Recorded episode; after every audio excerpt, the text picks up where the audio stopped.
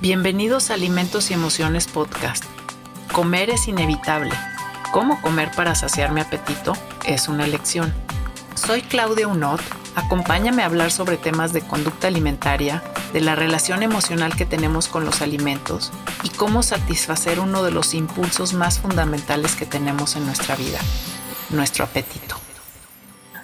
Hola, ¿cómo están? Un súper gusto estar de nuevo con ustedes aquí. Este, me da muchísimo gusto presentarles a la doctora Laura Arellano Gómez, quien es una gran amiga y compañera de trabajo desde hace muchos años. Hola Lau, ¿cómo estás? Muy bien, gracias Claudia por invitarme, qué chido. Eh, que nos presentemos más que por como doctora o maestra o lo que sea, este, como amigas de trabajo o aprendiz. Eh, colega. ¿no? Somos colegas. sí, hemos tenido como muchos, este, ¿cómo se llama? Pues hemos, hecho muchísimas cosas juntas, pero somos colegas de trabajo y siempre te lo dije. En un momento me tocó ser formadora, pero ahora ya no. Y ahora somos colegas. Colegas. bueno, trabajamos y hemos trabajado juntas desde hace muchos años.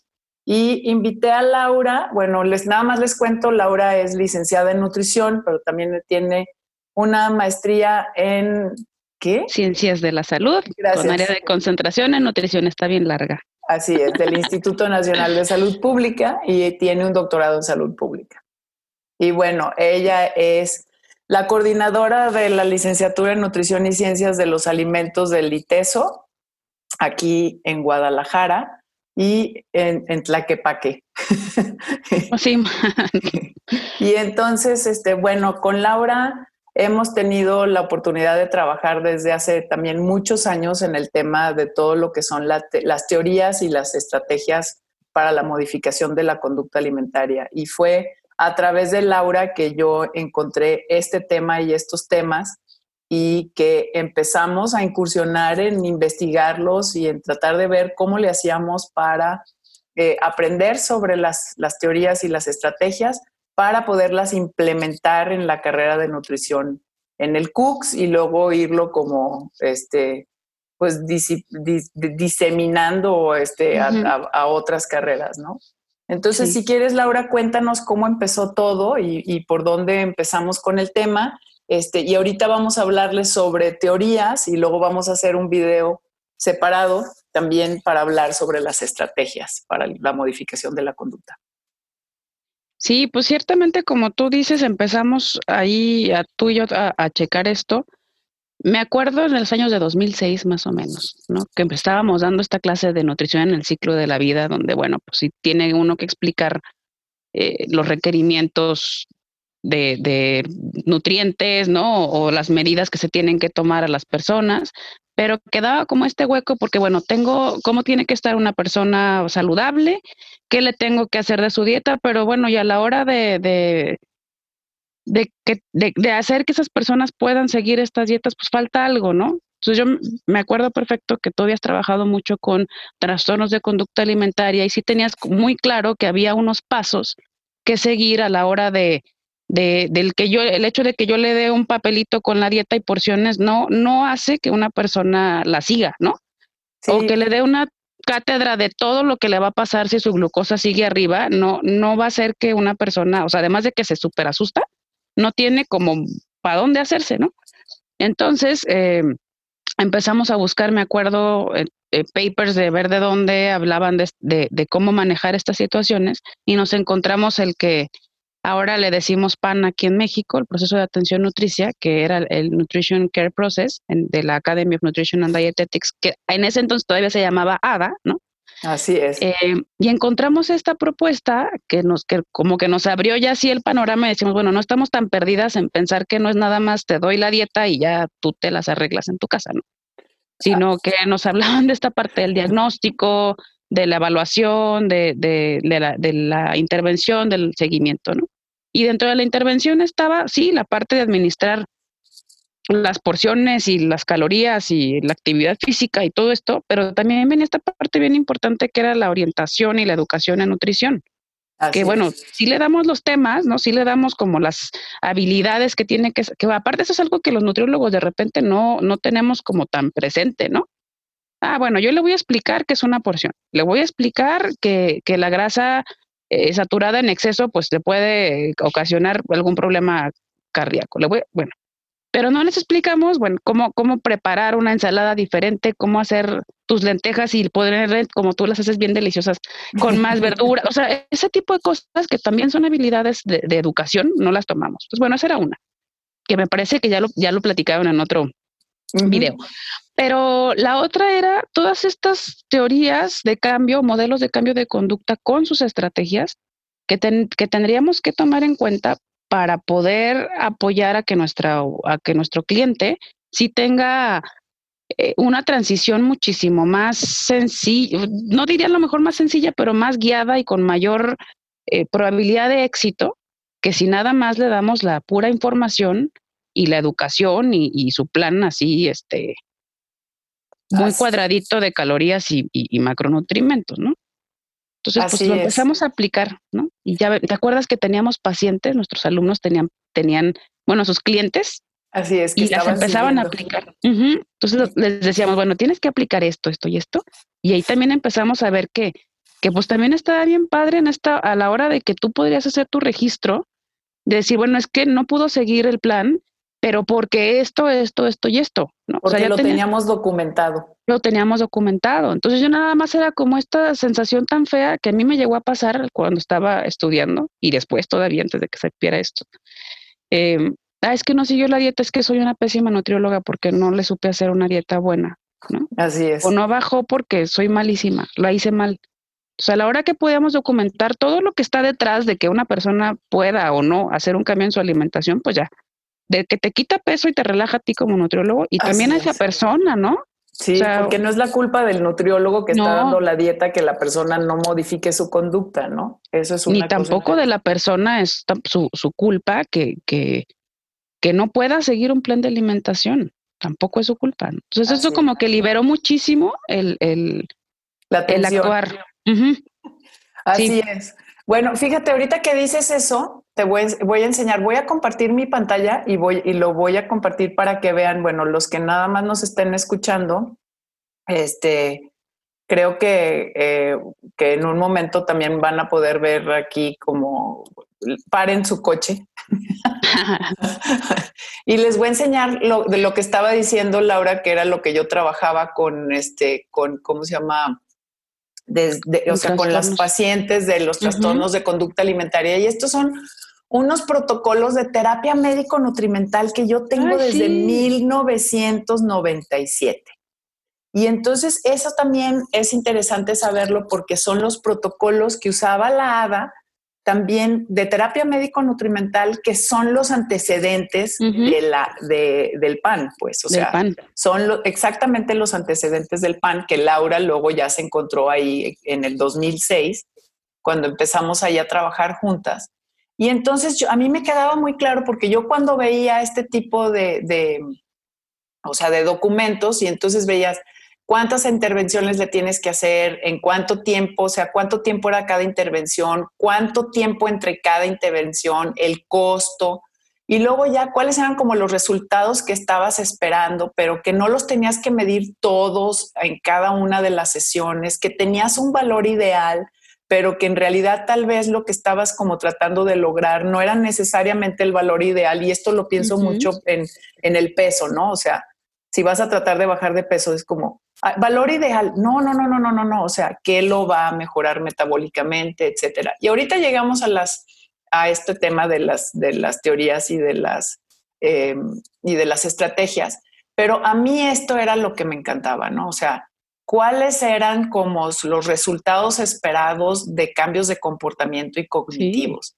Y que si la persona estaba, por ejemplo, lista para llevar a cabo una intervención, que si realmente, eh, o sea, tenía, o sea, había una, ¿cómo se dice eso? Address psychological obstacles, o sea, que realmente tenía las barreras. La capacidad de ver, y si no, entonces para poder medir sus barreras.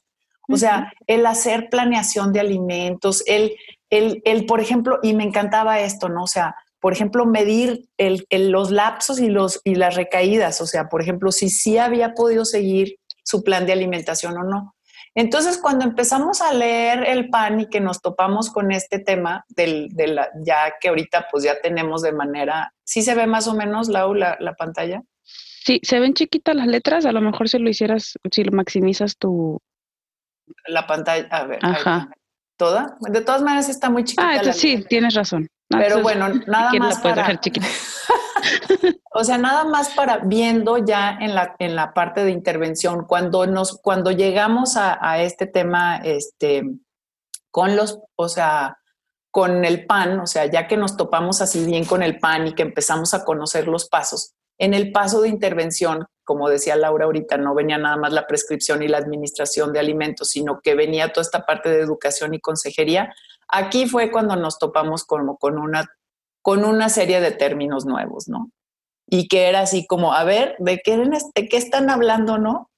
Entonces, toda la parte de bases teóricas y vamos a hacer, como les digo, otro programa ahorita de también de estrategias. Ahorita nos vamos a concentrar en bases teóricas y yo me acuerdo que, la, bueno, para los que no conozcan a Laura, Laura es una mega nerd maravillosa de la nutrición, que le encanta andar sacando todo tipo de, ¿cómo se llama? De artículos, de todos lados donde se pueda. Y entonces encontró todos los este, documentos de Glance, del, este, ¿cómo se llama? De contento. De contento, pero también de de este, que les voy a dejar unos links abajo para que los puedan ir a buscar, también para que busquen todas esas, si, si les interesa aprender sobre estos temas, que son todos los del National Cancer Research Institute, o sea, de, de, de, todas las teorías que existen para la modificación de la conducta alimentaria, que, no, perdón, para la modificación de la conducta, punto. Sí, sí, y ya uno las, las aterriza, ¿no? a, a cuál conducta y se han hecho, o sea, y se llevan usando desde hace muchos, muchos décadas, pues, y se, y se han utilizado, por ejemplo, por ejemplo, la, este, el modelo de creencias en salud o ese tipo de modelos, o sea, y ahorita vamos a hablar un poco más de ellos, se han utilizado muchísimo para modificar diferentes tipos de conducta, por, por ejemplo, enfermedades de transmisión sexual, este, dejar de fumar, tabaquismo, etcétera. Accidentes de coche para adolescentes, consumo de alcohol, o sea, y hay mucha, mucha literatura sobre esto. Entonces, lo único que se está haciendo es adaptando todas estas teorías psicológicas, ¿sale? Para, y con, bueno, conductuales, este, también mercadológicas, o sea, poblacionales, o sea, un conjunto, pues, de diferentes disciplinas se han unido también para hacer este, este tipo de modificaciones y ahora pues el, el, PAN o, la, la, Asociación, la Academia de Nutrición y Dietética nos está diciendo, saben que también hemos visto que si nosotros usamos estas teorías en, este, en nutrición, vamos a poder lograr mejores cambios de, de, modificaciones de conducta. Entonces aquí nada más para que vean, y ahorita ya voy a dejar de compartir, o sea, en el, en el PAN se habla de cuatro teorías que son la teoría cognitivo-conductual, el modelo de creencias en salud, la teoría del aprendizaje social y el modelo transteórico de etapas de cambio. Y luego ya te pone otro, otros, ¿no? Sí. Y ya tú si quieres, pues ya buscas. Y nada más también para decirles que ese otro, pues son otros y hay miles, ¿no? O sea, yo tengo aquí, por ejemplo, un libro de modificación de la conducta alimentaria este, y estamos hablando de, este libro tiene 83 teorías. entonces, no es que nada más las que vienen en el PAN son las teorías para la modificación de la conducta. O sea, hay, 80, bueno, en este libro de 83 y seguro cada vez salen más. Y, este, y a, y a cada quien le gusta como también a escribir, eso también me he dado cuenta, pues, o sea, que a cada quien le gusta escribir su teoría para poder tener como su teoría para que la citen, para que también, o sea, este, ayude como a construir conocimiento, porque finalmente, pues también eso son las teorías, ¿no? Es después de haber hecho un montón de investigación, pues que puedas como sustentar tu, todas tus investigaciones en una teoría, en un mapita, porque si las han visto, las teorías, o sea, reflejadas son como mapitas, y esos mapitas que miden. Entonces ahí si quieres, Lau, o sea, contarnos un poco sobre las, sobre las teorías que son, que este, en general, y luego nos echamos un clavadito a tratar de desglosar algunas. Sí, sí, pues justo como tú lo dices, lo empezamos a trabajar así, luego lo permeamos a diferentes eh, lugares, incluso mis tesis, tanto de maestría como de doctorado, y los proyectos que estamos trabajando ahorita, los tenemos que basar en una teoría, ¿no? Mucha gente no lo hace, pero híjole, hay muchísimos beneficios el que lo hagas así. Les platico al ratito. Pero bueno, de entrada eh, vemos esto de teorías y modelos, ¿no? Que qué son. tengo perritos, aquí están este, defendiendo la casa. Eh, entonces, bueno, decíamos, bueno, ¿qué es esto? ¿no? Y bien, como dices, son mapas, mapas mentales que te van diciendo que primero tiene, o sea, primero pasa algo en, en, tu interior o en tu exterior, o sea, pasa una cosa que te va a llevar a que cambie otra, que te va a llevar a que cambie otra, ¿no? Y que además en conjunto, esos, esos constructos que le llaman en estas teorías y modelos, eh, van, a, incrementar eh, o disminuir la potencialidad que tienes de hacer un cambio. Luego también nos preguntábamos, bueno, ¿por qué modelo? ¿Por qué teoría? ¿No? Bueno, hay de diferentes este, opciones, pero teoría tiene que ver con aquellas que están basadas en, en, la experiencia, como bien lo dices, hay investigación, hay mucha experiencia en campo de psicólogos, psiquiatras, antropólogos, sociólogos. Entonces, toda la teoría que ellos recogen en campo, de cómo ven que las personas eh, cambian, qué es lo que cambia dentro y fuera de ellas para que hagan estos cambios de conducta, los plasman en estas, en estas imágenes, digamos, o en estos esquemas, estos mapas mentales, para que eh, basado en esta teoría que ya tiene todo detrás de investigación, dices, bueno, si pasa A, pasará B, pasará C. Y los modelos... O si modifico A, modifico B. Modifico B, exacto. Em, y los modelos son, no tienen este bagaje de investigación como las teorías, pero sí están, están hechos en relación al ideal, ¿no? A lo que ya sabemos Sabemos que las personas necesitan A, B y C, o D, X, hasta el número que quieras, o letra que quieras. Entonces es un ideal, ¿no? Por ejemplo, este transteórico. Esperaríamos que primero tengan precontemplación, luego o sea, que tengan como, pasen por diferentes fases, ¿no? Ajá. Aunque ese pues es una propuesta, es un prototipo de, de cómo una, una persona cambiaría su, su conducta, pero ese no está no se construye a través de la experiencia de investigación, sino a través de lo que ya se conoce de, de, la, de los cambios de las personas, ¿no? O de la psicología humana. Eh, pero se usan de, indistintamente, ¿no? Aunque el origen de cada uno, pues es distinto. Claro.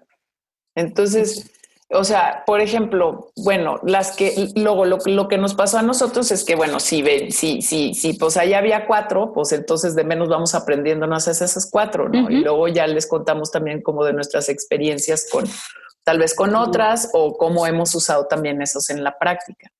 Yo me he topado, o sea, con que a, a mí me parece que muchas veces, o sea, cuando he tenido como intercambio con personas que han sido formadas en en Estados Unidos como, como nutriólogos clínicos registrados que hacen sus residencias. Por ejemplo, usan muchísimo la teoría de etapas, el modelo de etapas de cambio, ¿no? Que es este modelo transteórico. O sea, como que en ese, en ese ideal que tú dices, o sea, y entonces es como, sí, mira, ve, el, el, el, el, este, el paciente está como en esta etapa de precontemplar si sí va a querer modificar su conducta o ya contemplando como con fases de tiempo, o sea, ya contemplando, está como seis meses antes de, tomar la decisión. O, yo como les digo a los alumnos, ya compró los tenis, ya tiene el más. La cita hecha con el nutriólogo. o, o, va, o quiere empezar a hacer ejercicio, ya sabes, y entonces ya tiene como todo, pero todavía no va. O sea, todavía no investiga dónde le queda la clase de yoga más cercana o algo así, ¿no? Y entonces está como ya contemplando, pero ya hizo más que nada más precontemplar cuando no tiene una idea. Y luego ya entra en la acción.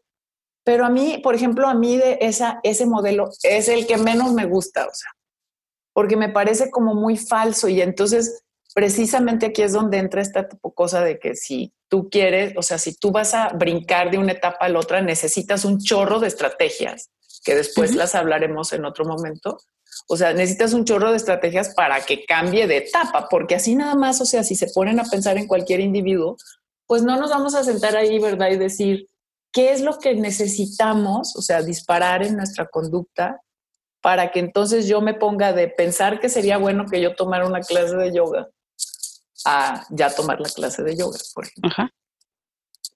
Y ahí, este, como que dices, bueno, esa es, esa es una, ¿no? Esa es la etapa de la, de la, del, o sea, del modelo de teórico que, como les digo, se me yo he encontrado que muchas personas del, como que la academia usa mucho esa y me da medio flojerita, pues, porque se me hace muy, no sé a sí, y, y justamente yo lo, lo he intentado usar y tampoco, tampoco me ha encantado y creo que tiene que ver con esto que, que, decíamos hace ratito, ¿no? O sea, no es un, los modelos no están creados a partir de la experiencia real de, de una persona que ha cambiado, ¿no? Son suposiciones, ¿no? Se supone que deben de pasar de aquí, aquí, aquí. Entonces, a lo mejor si lo entendiéramos de esa manera, podríamos saber que a lo mejor si estás en precontemplación, no vas a necesariamente pasar por todas las demás etapas, sino que vas a cambiar a contemplación. Digo, perdón, acción a lo mejor de manera más automática o más rápida, ¿no?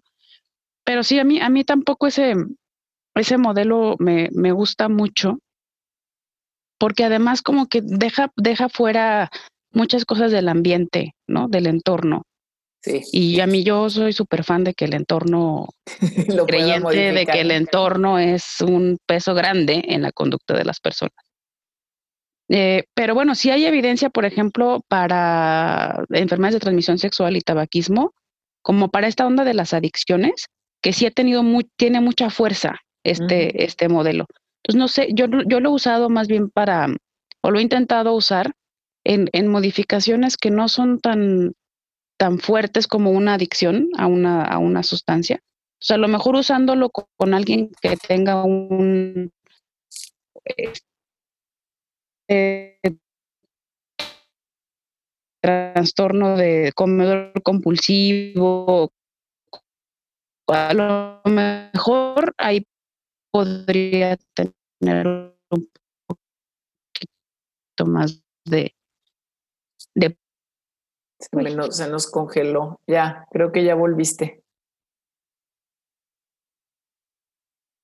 Ahí va volviendo. A ver si ya vuelves. A ver.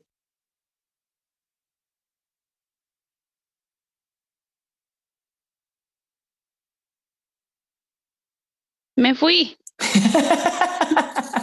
pero ya volviste. Me fui, pero volví. Se fue todo el internet, qué loco. Va. Perdón. No, no te preocupes, va. No sé si se alcanzó a escuchar todo. No, no se escuchó nada.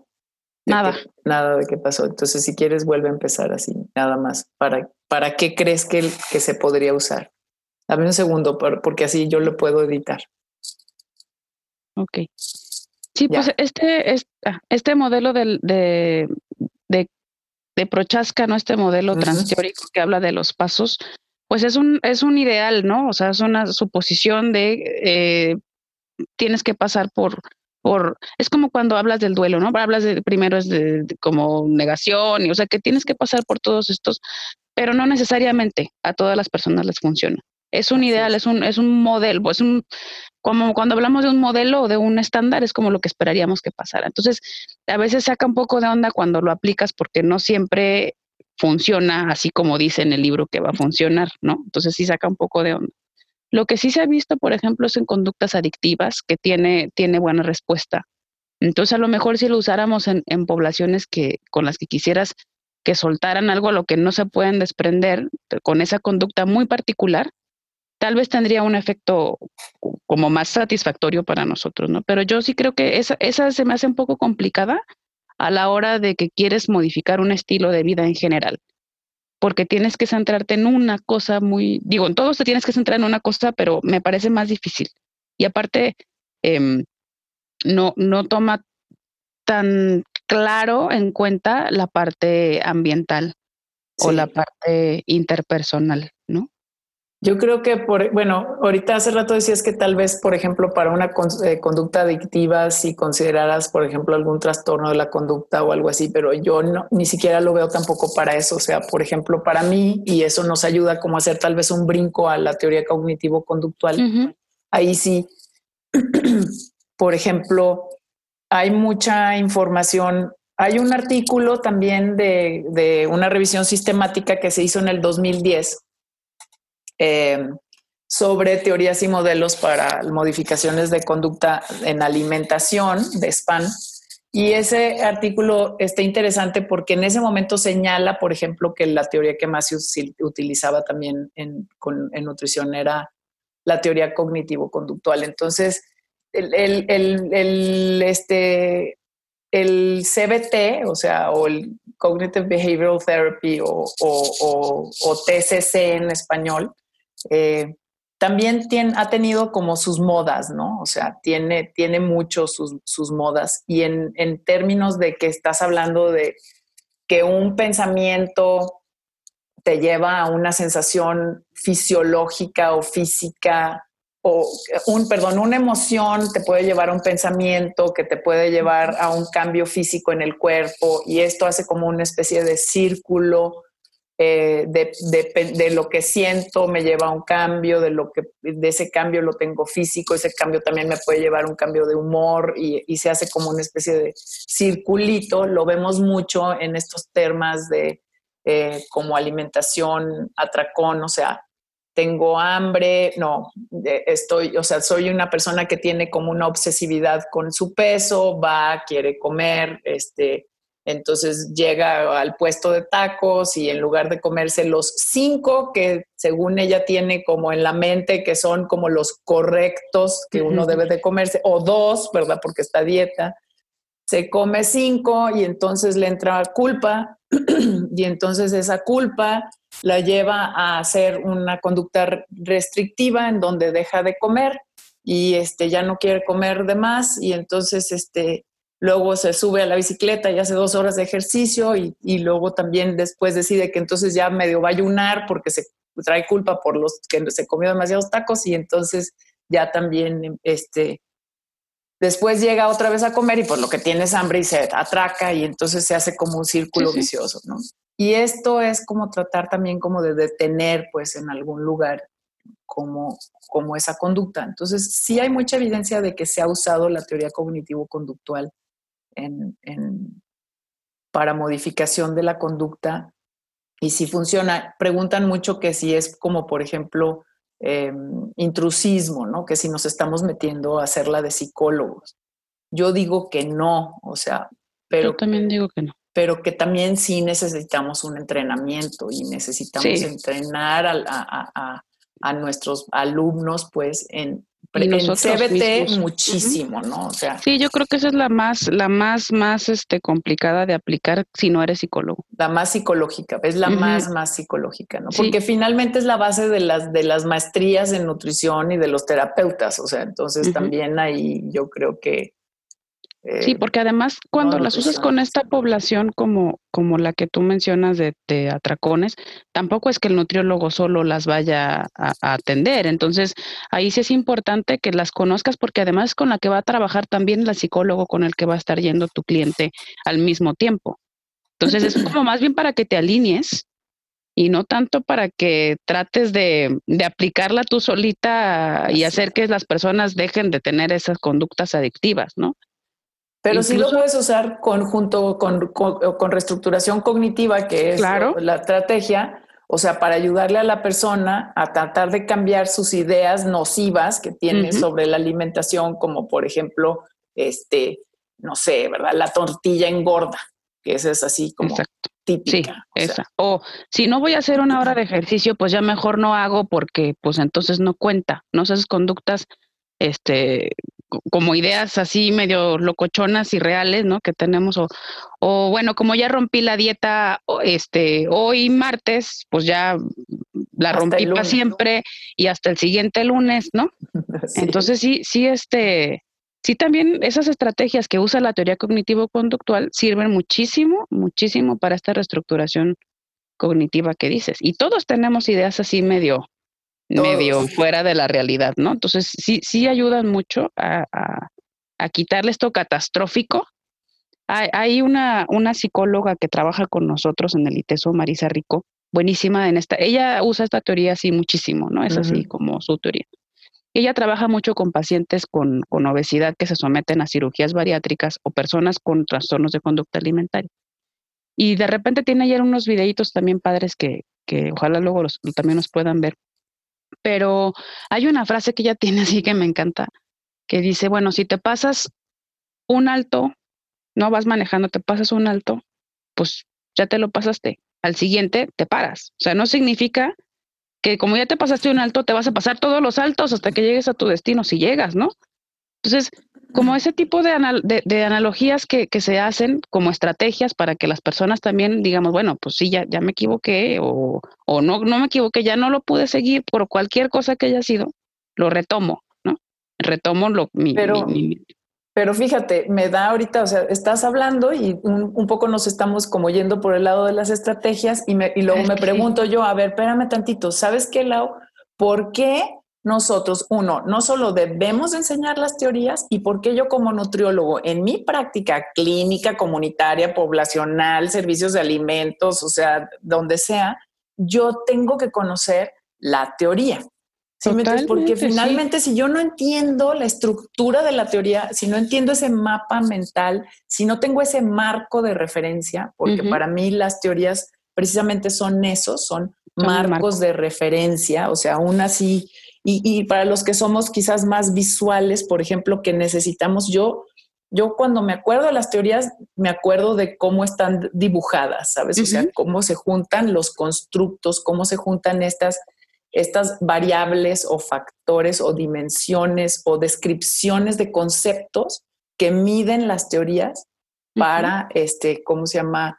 Para saber que si yo modifico una o el paciente modifica una, se le va a como desatar todo un ciclo, pues, de, de fenómenos en el cual ya sea para bien o para mal, ¿no? Exacto.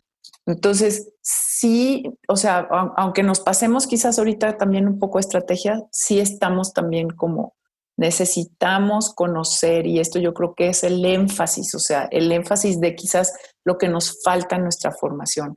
Necesitamos conocer la base de las teorías y de los modelos para saber cómo modificamos nuestras conductas.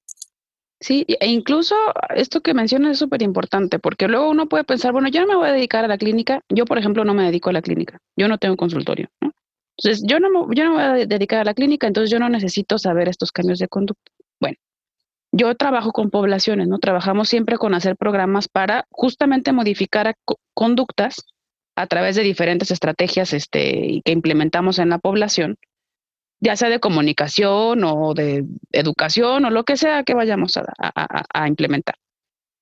Y siempre tenemos que hacerlo, si basado en una teoría de cambio, que tiene que ver con si vas a usar este marco lógico o algún marco que te precid, prosid, ¿no? Que te dan como pautas de, de, hacer el diagnóstico en la población, o incluso el mismo PAN, ¿no? A nivel eh, comunitario, ¿no?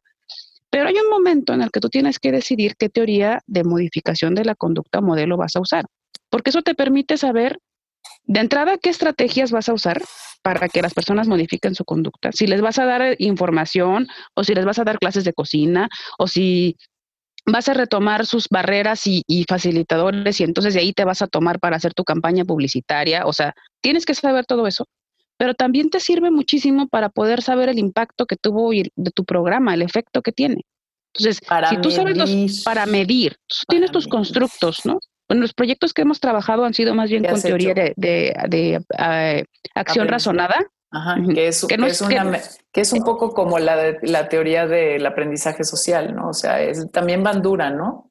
no, se llama Fishbane, el, el, ah, el autor. Fishbane, y Accent.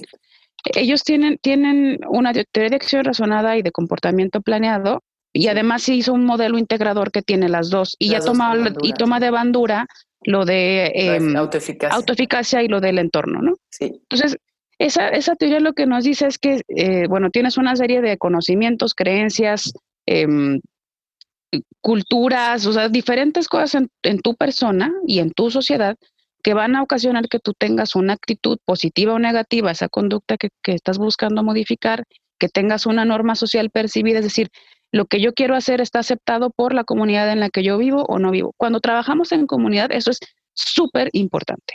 ¿no? Pero si puedes trabajar en la clínica. Ah, también. Y si estás en un comedor industrial y quieres dar educación a tus, a tus, a tus comensales, pues también, o vas a meter un platillo, pues tampoco puedes meter, este, no sé, sashimi, a lo mejor a, una comunidad que, que, que, que, está muy arraigada a, a, comida mexicana, ¿no? Entonces, tienes que entender este tipo de, de cosas. Está la autoeficacia también. Entonces, dices, si esas tres cosas están bien, tienes, un, tienes mayor potencial de intencionar el cambio. Y cuando una persona tiene el cambio, o sea, estás intencionado en modificar, tienes muchísima más este, probabilidad de hacer ese cambio. Y entonces también el ambiente juega ahí un papel. Entonces, con nosotros cuando hacemos estas teorías para planear nuestras intervenciones a nivel comunitario, medimos cuál es la actitud, cuál es la norma social, cuánto tienen de autoeficacia, cuánto tienen de intención de cambio. Vemos de dónde cojean o si cojean de todas partes vemos qué estrategias son las mejores para incrementar esos constructos y entonces esperaríamos que al final el resultado, antes que, el, impacto, pues mediríamos estos cambios de, conducta, o sea, estas variables que son antes de que cambies la conducta para luego después que das ya tu intervención, también puedas medir el después. el después. Porque esa también es otra cosa que no nos queda muy claro. O sea, es como voy a dar educación, sí, pero ¿tiene falta de conocimientos o no tiene falta de conocimientos? O sea, sale así tan sencillo. No es nada más, los nutriólogos nos dedicamos a educar. No, más bien nos dedicamos a aprender de lo que nos enseñan los demás y a tratar de, de, de acomodarlo en estas teorías. Muchas veces lo hacemos de manera intuitiva. intuitiva, ¿no? Pero es mucho mejor si lo haces ya con conocimiento de, a qué teoría te estás refiriendo, porque te permite medir y te permite además planear. O sea, a mí luego me, da esta, no sé, no sé, no sé qué palabra usar, pero no me gusta angustia. que nada más angustia. No me gusta que, bueno, vamos a darles eh, una plática del plato del buen comer, porque lo que les falta es saber qué alimento es fruta y les falta saber que la papa no es verdura. ¿What? No, lo que les falta saber es es cómo en una vida tan ajetreada, cómo hacen para, para, para comer saludable con, con, con, el tiempo que tienen, con el dinero que tienen, con que nadie quiere lavar los trastes, ¿no? O sea, ¿cómo haces para, para, y no, no es porque no sepas que, que, tienes que comer verduras, ¿no? O porque no estés convencido de que las verduras tienen muchos minerales y vitaminas, o sea, lo que no estás convencido es de cómo vas a meter esa conducta a tu vida. Entonces, la onda es más bien entender cómo, cómo las personas hacemos estas incorporaciones o nos, nos, desapegamos a otras conductas que nos han hecho tan felices, ¿no? Le decimos, este, vas, vas, a consulta con, con, la nutrióloga y no es porque yo les digo a mis alumnas, y las personas no van porque digan, estoy harto de comer pizza el fin de semana. detesto, detesto echarme el domingo a ver Netflix. O sea, ya estoy harto, ¿no? O sea, van porque necesitan dejar de hacer eso y no saben cómo porque es súper difícil, ¿no? Entonces... Y nosotros aparte les contestamos con una dieta calculada con tantos equivalentes y dices, a ver, espérame tantito, pues es que eso tampoco le va a quitar el problema que, por el cual vino a buscarte, ¿no? Entonces, mientras más tengamos nosotros conocimiento de cómo, de todos los factores implicados en que una persona o comunidad eh, logra un cambio de conducta, pues ya se nos volvió a congelar. este rollo de, ah, es que estás comiendo 3.000 calorías y tu requerimiento es de 1.500. Bye. Sí, ya me fui, ¿verdad? Te volviste a congelar de nuevo.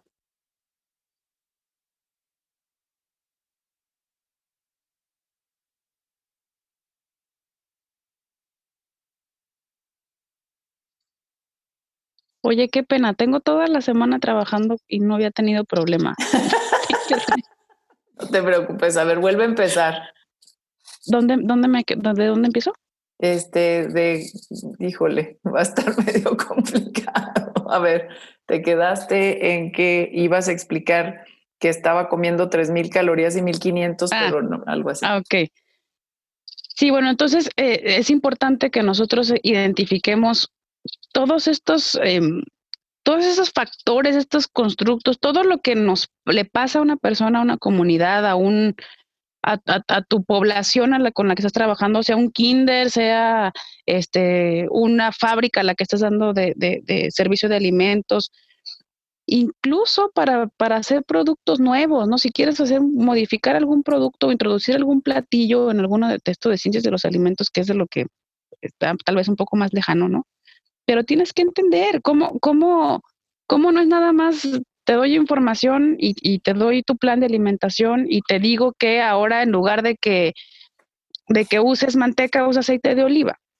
O la otra es que en ciencias de los alimentos también, si no sabes el modelo, o sea, si no estás basando la modificación de tu producto en un modelo, tampoco vas a entender de qué forma impacta, porque tú puedes decir, ay, le voy a echar cúrcuma, porque la cúrcuma ahorita, ¿verdad? Es este un este antiinflamatorio maravilloso y es la así el, el ya lo más. Entonces le voy a echar. ¿Y cómo diablos va a impactar eso? O sea, en el medio ambiente de la persona, dentro, o sea, de, como decías tú hace rato, o sea, si no está acostumbrado a comer cúrcuma, pues nomás no va a comprar nopales con cúrcuma, o sea, punto, aunque tú se los pongas, ¿no? Y ya. Eso, o sea, me, lleva también, vamos nada más desglosando este, también un poco modelos de creencias en salud o la teoría cognitivo-conductual, ya hablaste un poco de esas. Y, y, luego ya nada más les quiero comentar, este, pues de otras que yo también he tenido la oportunidad de usar y que me parecen importantes. Y bueno, como ven, esto es un tema gigantesco, realmente nada más estamos como tratando de, de, de, ponerlo sobre la mesa. O sea, para mí el querer hacer este, esta entrevista contigo, Lau, era así como decir, a ver, hay que, necesitamos formarnos, ¿no? Necesitamos, lo hemos hecho, o sea, las dos tenemos, estamos este, involucradas en dar clases, las dos los ponemos sobre la mesa, lo hemos eh, hecho desde lo curricular también para poder introducirlas como parte de la formación de los alumnos. Este, en el caso, por ejemplo, de la Universidad de Guadalajara, en donde se desparraman los, este, ¿cómo se llama? Los modelos, em, el, plan de estudios en diferentes eh, eh, centros. centros universitarios o hasta otras universidades no se han implementado quizás porque no lo tengan como muy en la, en, la mente o se han venido dando, este, ¿cómo se llama?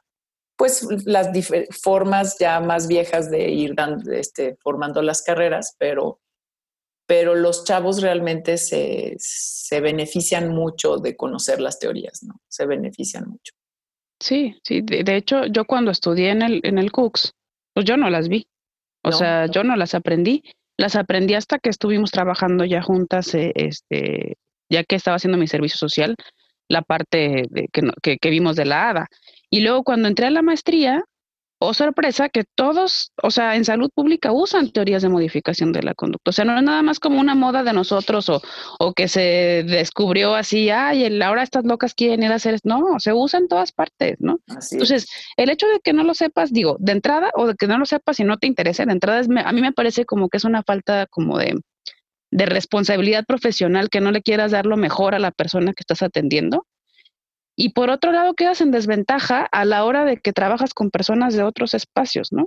Entonces, en salud pública, Mago, por ejemplo, Mago Saftie, que, que la entrevistaste hace poco, ella fue la que me enseñó a mí un montón de cosas de teorías, ¿no? Porque se usa para hacer los proyectos.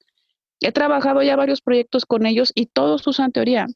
Ahorita, por ejemplo, estamos trabajando un proyecto con, con Better Health México, que es de un proyecto de Inglaterra, que ya te, había comentado en algún momento antes, y ellos usan a una empresa, empresa publicitaria con la que estamos trabajando, ellos usan el modelo este de Combi. Así es, ¿qué es este? ese este mismo, es que está lo máximo, ¿no? El combi. Lo eh, que es el, el, combi, que es, está aquí adentro, pues es la, la ruedita verde, pero que está inmerso dentro de la rueda del cambio de comportamiento, se llama The Behavior Change Wheel y es una súper, súper teoría que también no solo tomado en cuenta como toda la parte individual, aquí adentro está, no solo toma la, parte individual del cambio de comportamiento basado en la capacidad, la oportunidad y la motivación que cambia todo comportamiento, sino que ya también está tomando en cuenta como modelajes, educación, eh, reestructuraciones y todo, y luego afuera toda la parte, este, ¿cómo se llama?, del medio ambiente. Y fíjense una cosa bien interesante, en el nuevo Kraus, em, que aparte también es interesante porque el nuevo Kraus se llama Food and the Nutrition Care Process. Así se llama el del 2020. O sea, alimentos y el proceso de atención nutricia. Así se llama el nuevo Kraus. Entonces, el que me diga, no, es que yo no uso el pan porque eso es una cosa de, bueno, pues sabes que no lo uses, pero bueno, finalmente ya es un lenguaje que todos hablamos y no necesitamos andarnos inventando la, rueda de nuevo cuando ya está inventada, o sea, hay que apoyarnos de cosas. Pero me encontré en el nuevo Kraus que esta teoría del cambio de comportamiento, de behavior change wheel, o sea, de la rueda del comportamiento, ya está también inmersa como una de las teorías importantes para la modificación de la conducta. Entonces vamos, y ya hay muchos artículos que también la usan, no solo para modificar, porque es otra vez teorías de modificación de conducta, no son teorías de modificación de conducta alimentaria. Son, o sea, de conductas en salud. Así es, exactamente. Y entonces, eh, no, y, y, de otras, porque también las usan mercadólogos y también las usan, este, ¿cómo se llama? Como decías, antropólogos, sociólogos, etcétera, ¿no? Eh, políticas públicas, o sea, para realmente armar cambios en políticas públicas y todo. Entonces se basan en, este tipo de cosas. Entonces me parece que podemos explorar, a mí también otra teoría con la que a mí me, también trabajado y que me gusta mucho es, este, por ejemplo, la teoría de hábitos, o sea, es una teoría. Y también, este, y, y también, o sea, y la teoría de hábitos se junta mucho también con todas las bases de las teorías de la autorregulación. Y luego ya que hablemos un poco de metas y eso, este, les voy a hablar un poco de eso porque también es importante. Entonces, este, una pregunta que me hacen a mí mucho, Lau, es, ¿tú crees, por ejemplo, que debiéramos de usar una sola teoría, perdón, una teoría o, o que se pueden combinar dos teorías? Y yo, yo tengo una respuesta, pero tú dime qué piensas. Yo creo que no, no, no es conveniente eh, ni mezclar dos teorías, no sea, una sola. Porque, son bastante ricas. Son bastante ricas, este, por sí solas tienen, tienen eh, suficientes constructos y estrategias que te permiten hacer estas mediciones. Eh, porque de otro, de otro modo, mezclar dos, dos teorías es que hagas una teoría nueva que no está aprobada de nada eh, no, yo, yo no creo que sea conveniente hacerlo así, al igual que no es conveniente trabajar más de una o dos conductas al mismo tiempo, ¿no? Así es. Entonces yo creo que sí, lo mejor es identificar la, la, teoría que mejor evidencia tenga en, en, modificar la conducta que estás buscando cambiar y, y apegarte a ella. Así Yo creo que tienen, sí, tienen suficiente eh, suficiente riqueza cada una de ellas que te permite trabajar totalmente por completo, totalmente pues a tu, a tu población o a tu cliente. Lo que sí creo que se puede hacer combinaciones son de estrategias. Sí, eso ahorita lo tocamos en, en, en, el otro tema, ¿no? Pero yo creo que es como muy importante y también como dices, o sea, escoger la teoría que sea la más conveniente para las diferentes poblaciones o personas que tienes. O sea, yo lo aterrizo mucho a ciclo de vida, pues entonces dices, bueno, ¿cuál teoría me va a servir para qué etapa de la vida? ¿no? O sea, no voy a usar una teoría cognitivo-conductual en un niño, ¿sale? Tal vez en la mamá del niño, pero no en el niño, porque el niño no tiene el desarrollo cognitivo suficiente como para poder usar la teoría. Bueno, eso yo desde mi experiencia, tal vez un psicólogo me dice, estoy loca, pero yo creo que hay, o sea, hay, no vas a usar el modelo de creencias en salud en alguien que no le ha pasado como algo, que no le dijeron ayer que tenía diabetes o cáncer, que de un de repente como que siente, ¿verdad? Así que necesita modificar toda su forma, este, ¿cómo se llama? que quiere modificar, por ejemplo, su alimentación porque le acaban de dar un, este, diagnóstico. de cáncer, ¿no? O, por ejemplo, a mí me gusta mucho también las, el modelo de creencias en salud en, en, mamás que están ya sea embarazadas o, que están lactando porque, porque es como, lo voy a hacer por, por el otro, ya sabes, ¿no? O sea, sí, porque ahí sí detectas eh, un riesgo inminente que te preocupa, ¿no? Así es.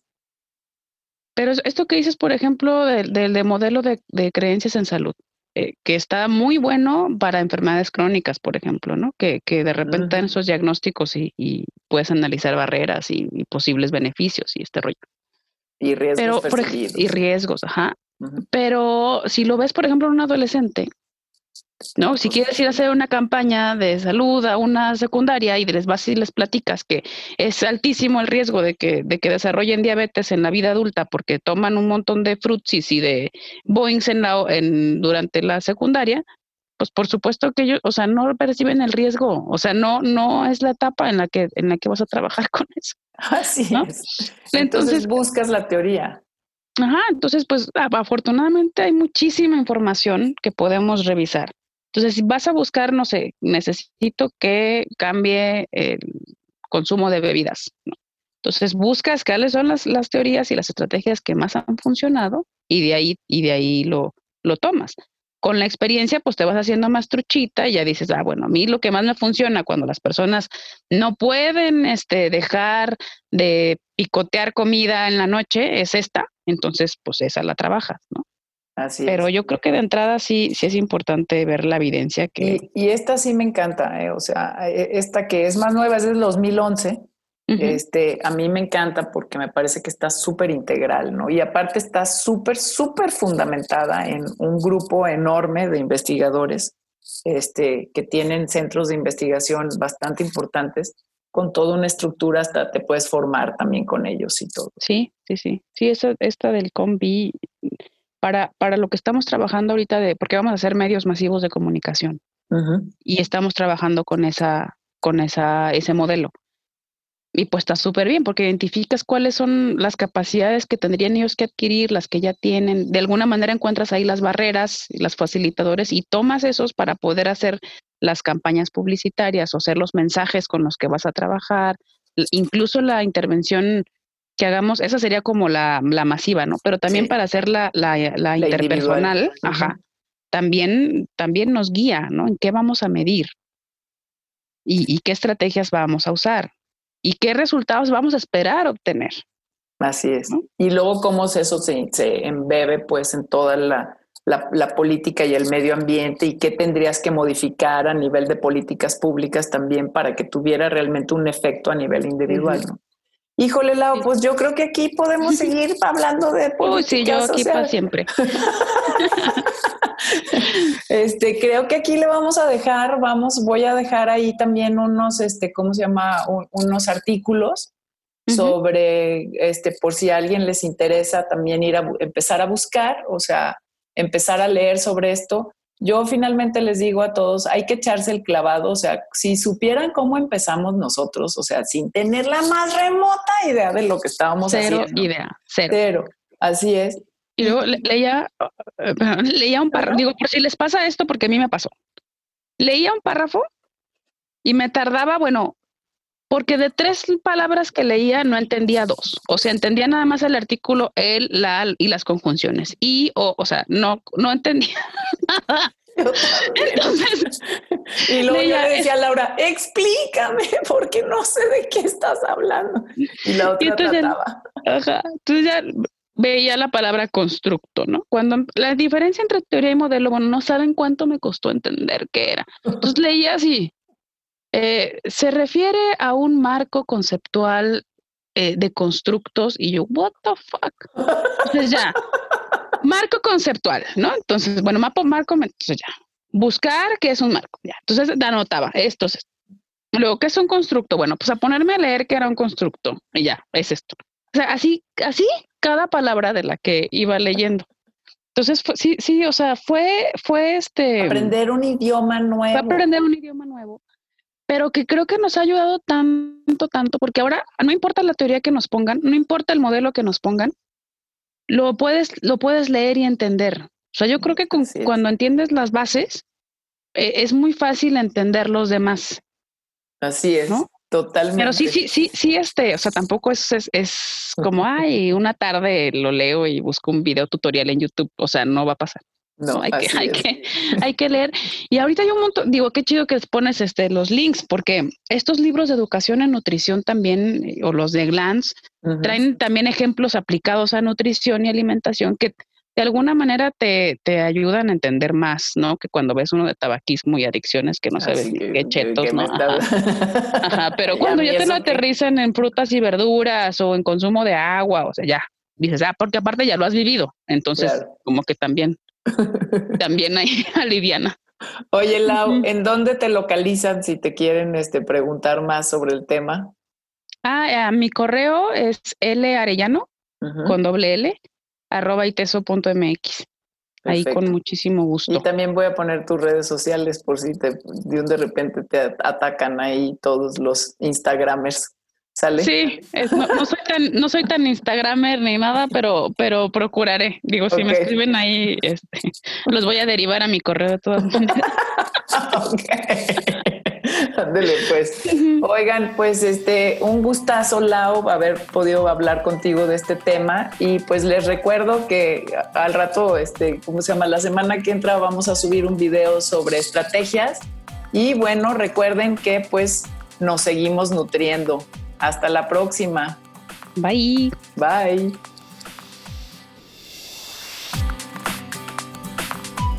Nos vemos en un próximo episodio de Alimentos y Emociones Podcast. Y recuerda, nos seguimos nutriendo.